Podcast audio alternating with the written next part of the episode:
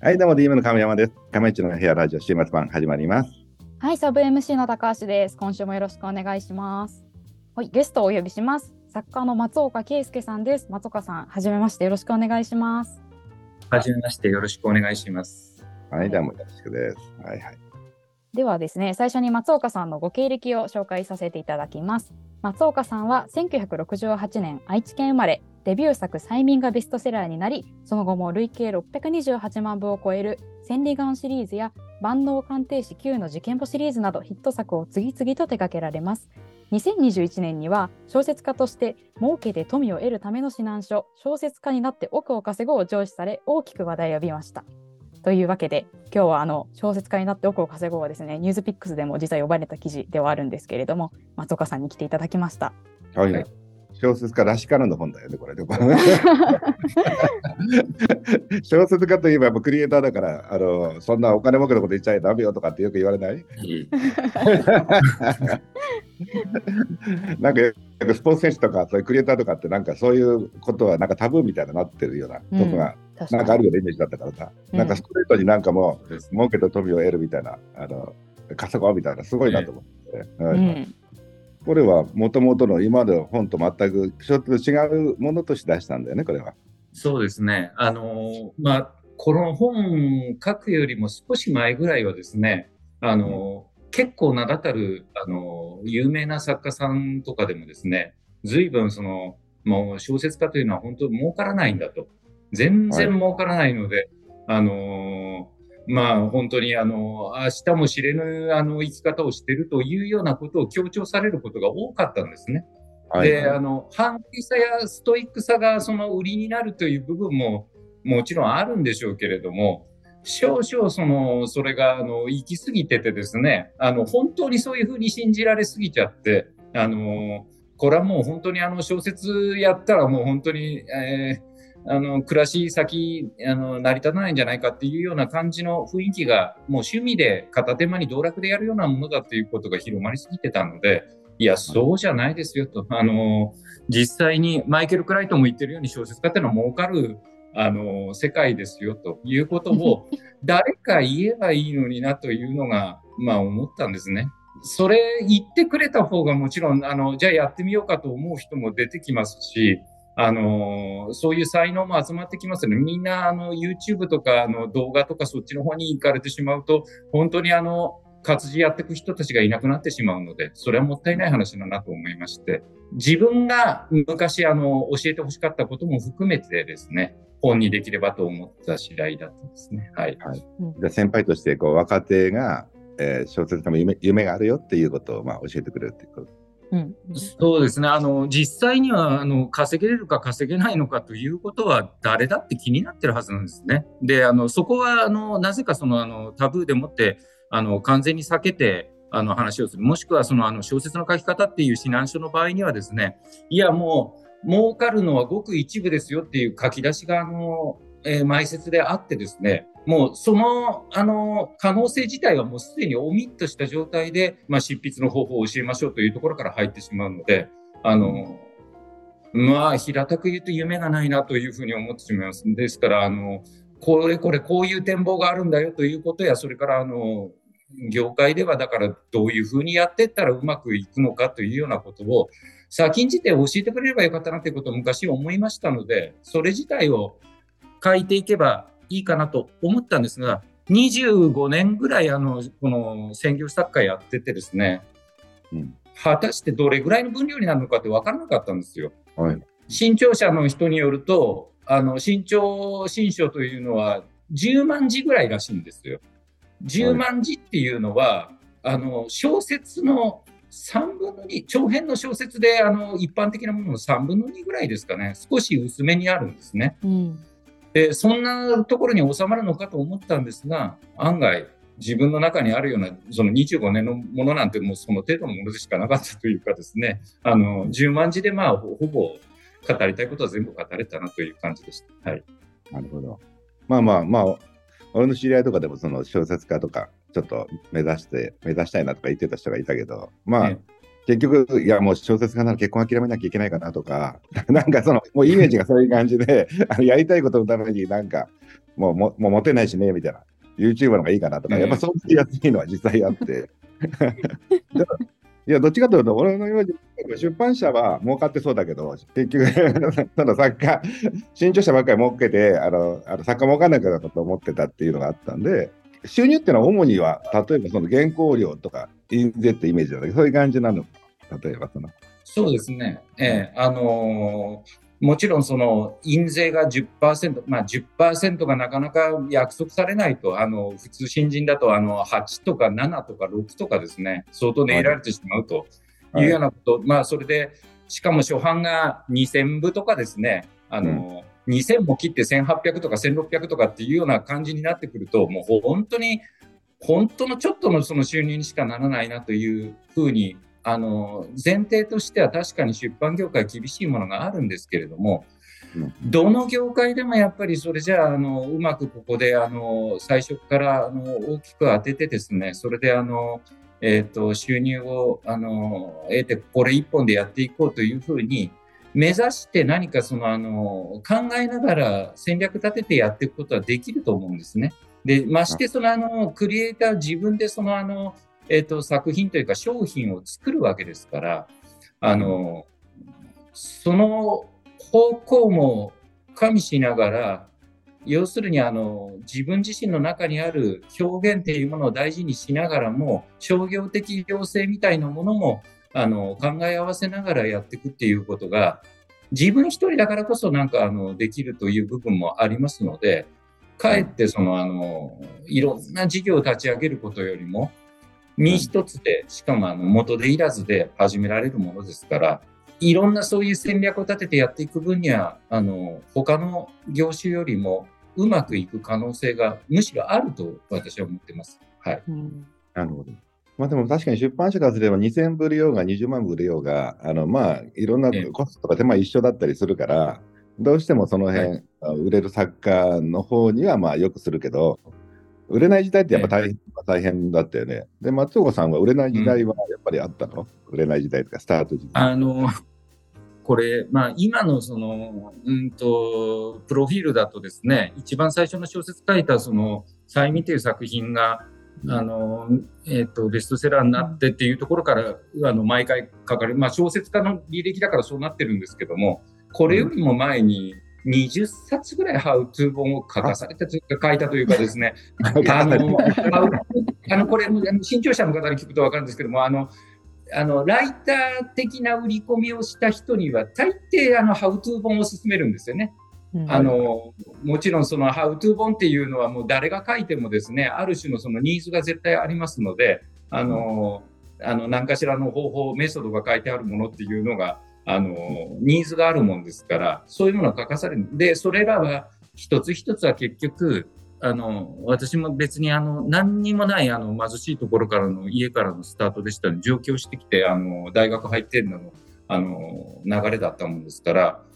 あの、物書きを目指すにあたっては結局、版元を片っ端から当たってですね、あの、何か書かせてくださいと。まあ、何か書かせてくださいといえば、あの、えっ、ー、と、じゃあ内容だけでもちょっと簡単にまとめた箇条書きみたいなものをちょっと出してくださいと編集会議にかけますからって必ず言われるわけですね。で、それを、あの、まあ出して、それで、あの、でもまあ、先方のニーズに合わせて何かやっていこうと思うと結局それは、あの、まあ何かしらのハウトゥー本になるわけなんですけれども、あの、それを、でもまあ、日々、少しずつ出版業界に慣れていきながら、ほんの少しずつでもお金を得ていくっていうようなことをやっていくにあたっては、まあ、勉強にもなるしということでずっとやっていきました。ただ、あの、いくらそのあの、ハウトゥー本がそのあの読んでて面白いものだというふうに書けれてたとしてもですね、ああ、じゃあこれ文章がうまいから小説を書いてみないかっていうことを言ってくれるってことはまあないわけなんですね。全然そこはやっぱり違うわけですから。ですからその、まあそっちはもう練習だと割り切って、それからあの、まあ自分自身がそのそっちに人脈広げていくことだと割り切ってですね、あの、やっていくと。あの、文学賞でもちろん最初からあの受賞されるような才能ある方というのはもう本当にあの、羨ましい話で、それはもうあの、本当に向かうところ的なしだと思いますが、あの、まだ、あの、自分自身のその腕も、それから海のものとも山のものとも自分自身で分かってないようなところと、それからあの、ある種、もう一般に募集されているような公募のものと何にも自分が当てはまらない新しいことをやりたいっていう、そのあの、オフビートなものを自分がやりたいけれども、あの、これを一緒にやってくれたらぜひとも、版元さんも儲かるよという自信があるんだったら、何かしらそのあの、えっ、ー、と、そういうその公募みたいなもの以外の方法で何かアクセスできないのか先方に迷惑がられるようなことは一切ダメですけれども、あの失礼になることもダメですけれども、自分のためでもありますし、自分の将来のためでもありますし、ね、またあの相手にとってもメリットがあると強く信じれる状況だったら、あのえーと、売り込んでも構わないのかなというような気持ちで、あの最初の頃は頑張ってやってきました。はい。なるほど。じゃあ、まあ、華々しい経歴の前に、一応そういった文章の、えー、下請けみたいなことをやっててっていう感じから始まって、うん、で、それは、じゃあ自分でまたそれと、まあ、その、なんていうか、アルバイトじゃないけど、そういった、出して気合の入ってない仕事だけど、食うためにやる仕事と、うん、あと、自分としたら、まあ、あのやりたいことの仕事っていうのを、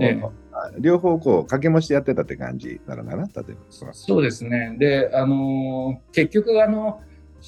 本っていうのがどういうふうに作られるかっていうことももちろんあんまりわからないわけですから、あのーうん、私たちのあの世代ではあのインターネットもまだなかったし、あの、うん、本がどういうふうに作られるのかっていう、あの、作業工程自体もわからなかったわけですね。ですから、あの、えっ、ー、と、ハウトゥー本でもなんか、あの、どういうようなものでも何でもいいから関わらさせてもらって、あ、原稿入稿っていうのがあって、ゲラっていうものがあって、初稿と最高と2回出て、それであの、あの印刷されるんだと、製本されるんだというようなことの工程、あの、構成だとか直しだとか、そういうことが分かれば、あの、全然その、なんていうんです、あの、先が全く、あの、ゴリ夢中で全く分からないっていうよりは、あの、リラックスして臨めれるようになるもんですから、少しずつ、だから、あの、クリエイティブなことが作業としてできるようになるという感じだと思います。はい。そこは居酒屋でバイトしながら、自分の好きなものを書くよりも、やっぱそういった仕事に関わっておいたのがいいことはいいっていうことでね。うん、文字を書くということに対して。うん、そうですね。あの、まあ、村上龍さんが言ったように、その、あの、小説家っていうのは本当に最後になればいい職業であってですね、あの、あらゆるいろんなことをやっても全然何もうまくいかなかった時に最後にだから手を出せばですね、あの、いい職業だっていうようなことも、あの、あると思うんですけれども、とはいえ、少しでもそのあの方法論だとかですね、あの、作業工程とか分かってた方がいいもんですから、それからまあ、はい。版元も 誰ともあの知り合いでないっていう状態よりはあの中小でもいいから少しでもだからあのつながりを持っておきたいっていう部分っていうのはあるもんですから最初にやっぱりそれやっておくべきかなとは思いました。はい、うん、じゃあその中でじゃあ一つ例えばまあでもそのそういった下積みの中でまあ一個ヒット出したとしたら実際問題これ、い、くらぐらい儲かってるの？松岡さん。あの、小説ですかどこまで聞いていいのか分かんないけど、とにかく、あの言えるだけ早いよ。一冊で、えー、ぐらい儲かりましたみたいな、なんか言えるの？言ってもらった小説、あの、一番最初の小説がですね、あの、やっぱり、何のあてもなく書いたんですよ。あの、あの本にも書きましたけれども、あの、商売っていうのは最初に商品を自分で持つ必要があるだろうと、売るべき商品は自分で持つ必要があるだろうと思ったので、プロットやあらすじだけを提出するんじゃなくて、原稿を完全に完成させてから版元を当たったんですね。一番最初のやつは。で、それ自体は、なんかの今までの絡みで中小のところがもうついででもしょうがないなって言って小説なんかやらないけれども出してあげるよっていうふうに言ってくれるっていうこともギリギリのそのあの、なんていうか滑り止めのラインとして持っといてですね、それで、あの、片っ端から当たろうと思ったんですが、それが最初にうまくい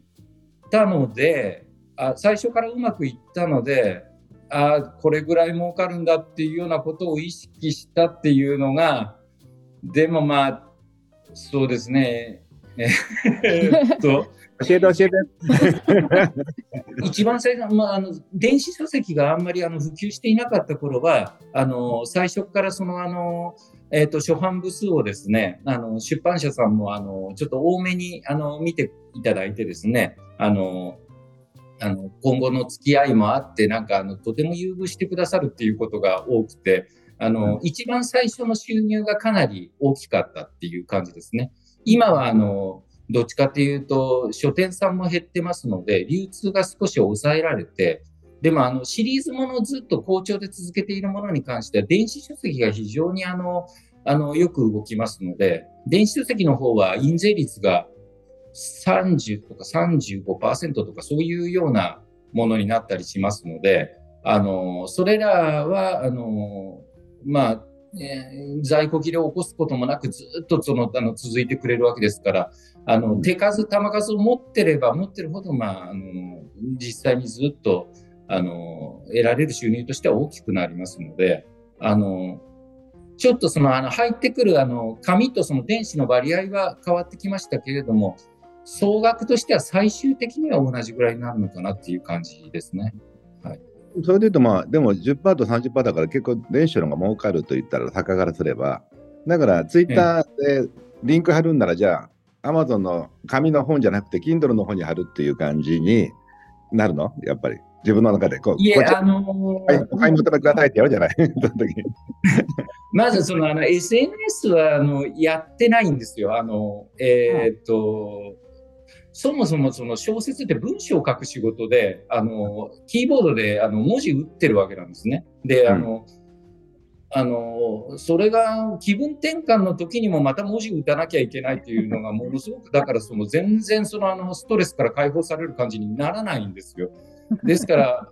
何かその時事砲弾的なことを語りたくなったら、それは小説のネタとしてなんかあの入れた方がですね、あの作品にもなりますし、あの表現にもなりますから、小説家それでいいんじゃないかっていう気持ちがあの一つあるんですね。で、ホームページにあの新刊情報が普通につらつらと並んでるんですけども、基本はでもあの紙の方がやっぱりまだ重視されててですね、あの紙の方でやっぱり買っていただきたいなという、あの書店さんがやっぱりあの儲かっていただきたいなという部分っていうのがものすごくあって、あのこれまでにもずっとお世話になっておりますし、で、あの、電子書籍の方は本当に好きな人っていうのはずっと毎回買ってくださるっていう印象がありますので、あの、宣伝したいのはやっぱり紙の方かなというふうに思いますけれども。小説家がちゃんと稼がせる今、あの、ハウトゥーの話なんだから、逆に言うと、いやいや、もう、新潮さん、紙売ってないで電子売ってよみたいな、編集、SNS も代わりに編集さんやってよみたいな話にこうすればいいかなと思って、今、例えばね。喜ばしいことに、あの、一番最初からその、あの、宣伝的なことは、あの、割とあのネット書店とかでも、割とあの目立つように扱ってくれるようになってましたので、あの、うん、後から SNS とかそういうものが出てきたときに、あんまりその必要性は感じなかったっていうところが、あの、ありがたかったですね。やっぱり、やっぱりその出版の方から来てるから、やっぱまだ、あの、義理と人情が残ってるなと思って、あの、今、俺の知り合いの IT のやつで、あの、本出してるやつはもう Kindle ばっかりがおすすめで、もう紙買わないで Kindle 買ってばっかり言ってるからな。なんかその、結構そでもそれは、えー、そうだ。そうね。あのもどうも今までの経験からするとですね、あの、一緒に儲かってくれる人が多い方がですね、あの、どうも、あの、うんと商売の先行きがうまくいかなくなった時に助けてくれる、あの、あの、可能性が高いと、あの、助けの手が伸びる、あの、数がもう本当に、あの、やっぱり違ってくるなと。ですから、あの、いろいろ中間マージンとかを飛ばして、あの、オンラインのもので中間マージンを飛ばして、その分だから、あの、印税率も大きく増えるなというようなことを、あの、追求して、それで、あの、一番最初の、例えば初年度のその、あの、えっ、ー、と、売上がこんだけ増したというようなことを、あの、思っていても、あの、うまくいかなくなった時に助けてくれる人が、どうもその、えっ、ー、と、いろんな流通挟んでる方がやってくれるなというところが、ちょっとある気がしたんですね。ですから、まあ、義理と人情というだけでもなく、あの、実際に持ちつ持たれつだなという感じはしています。はい。なるほど。まあ、確かにその、あの、感覚的に今って若者たちは比較的、なるべく中間待ちないように動こうとか、効率化図ってる感じが多いことと、でも、もともと出版の方たち、あの作家の人だっていうのは結構、結構編集とか、あのえーと、出版社ってしっかりやるっていうあのイメージがあって、ね、そこのやっぱ大きい原因は、ね、俺から見たらやっぱ編集とのつながりみたいな感じがするんだよね。ねつまり担当編集とのつながり方が結構その人間関係として濃いものを感じるんだけど、はい、やっぱりその、作家にとって編集っていうのは結構あのキーマンだと思うんだけど、うん、あの、なんとなくそう、そうなんか浮世離れした作家となんか社会をつなぐような編集っていう感じのイメージで、なんていうか。編集との関係はどんな感じなの、うん。うん。ええ、あのその意味で言うと私の場合あのその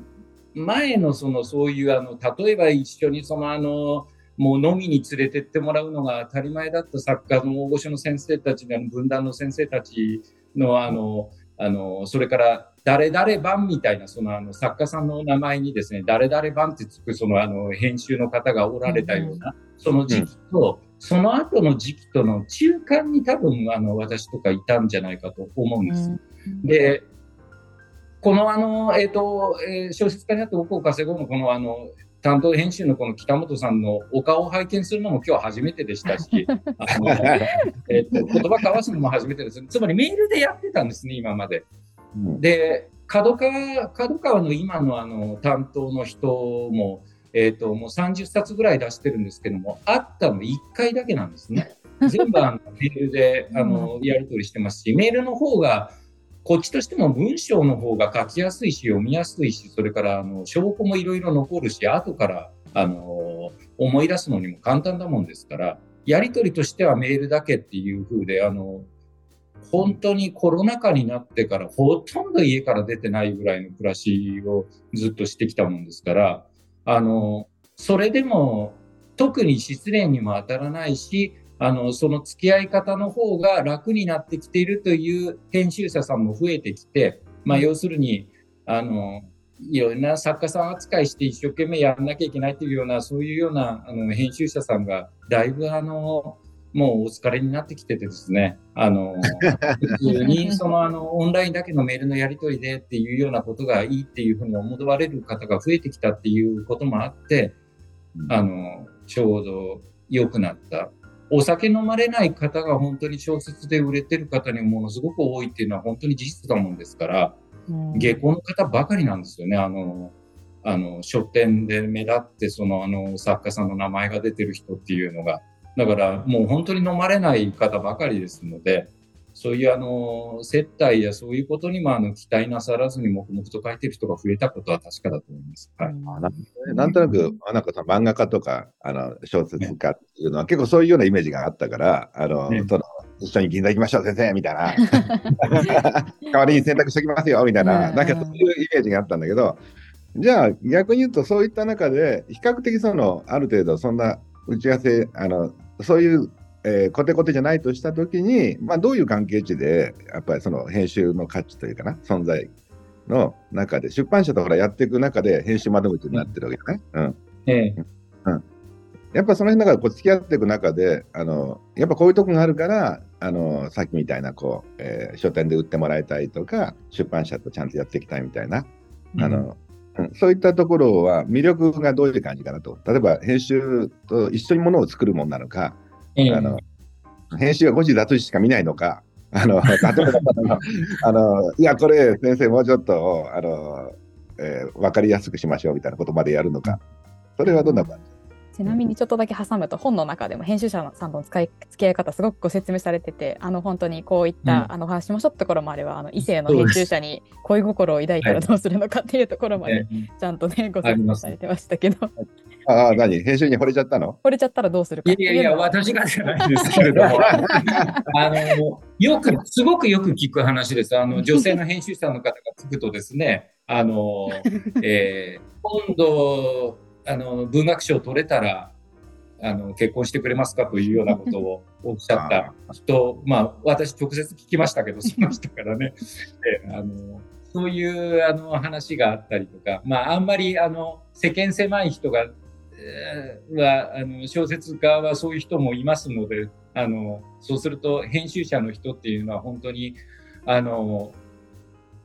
親であったり教師であったりあの、上司であったりというような、そういうあの存在に最初思えるところからスタートしてたりしますので、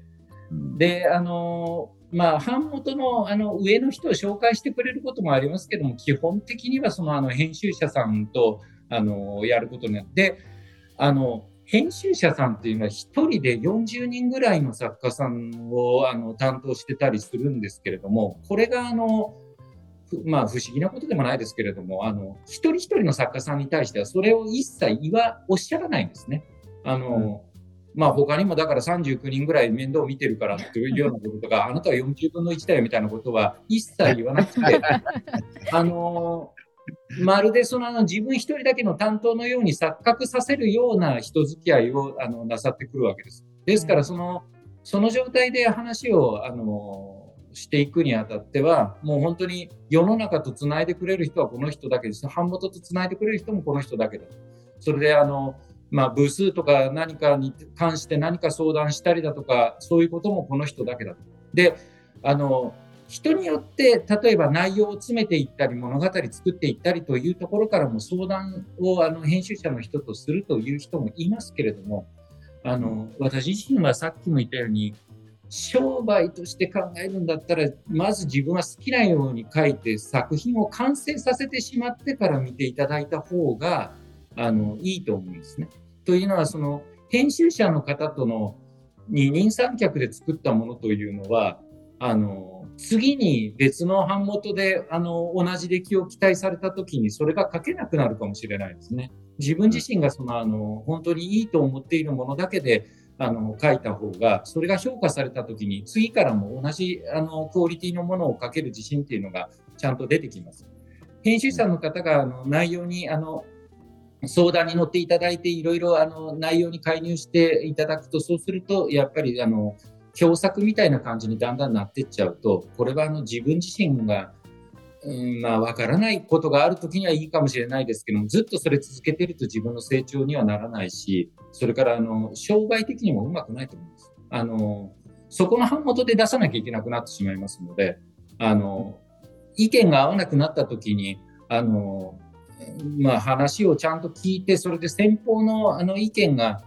腑に落ちればいいですけども、腑に落ちなかった時には、あのすみませんけれどもということで、他の版元を探すっていうようなことがやりにくくなってしまいますから、あの私は自分自身が先に書き上げてしまって、編集者の方には、まあ、あの出していただくか出していただかないかのジャッジと、それからまあ、あの実際にもあの工程進むようになったら構成を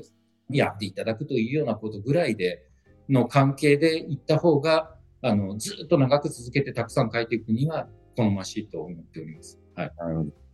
えでも、例えばそのさっきのね、まあ、例えば印税とか、いや、もう8%、そろそろ9%、えもうそろそろ12%ぐらいないとかって、えー、そんな話はあのしないの、たまに。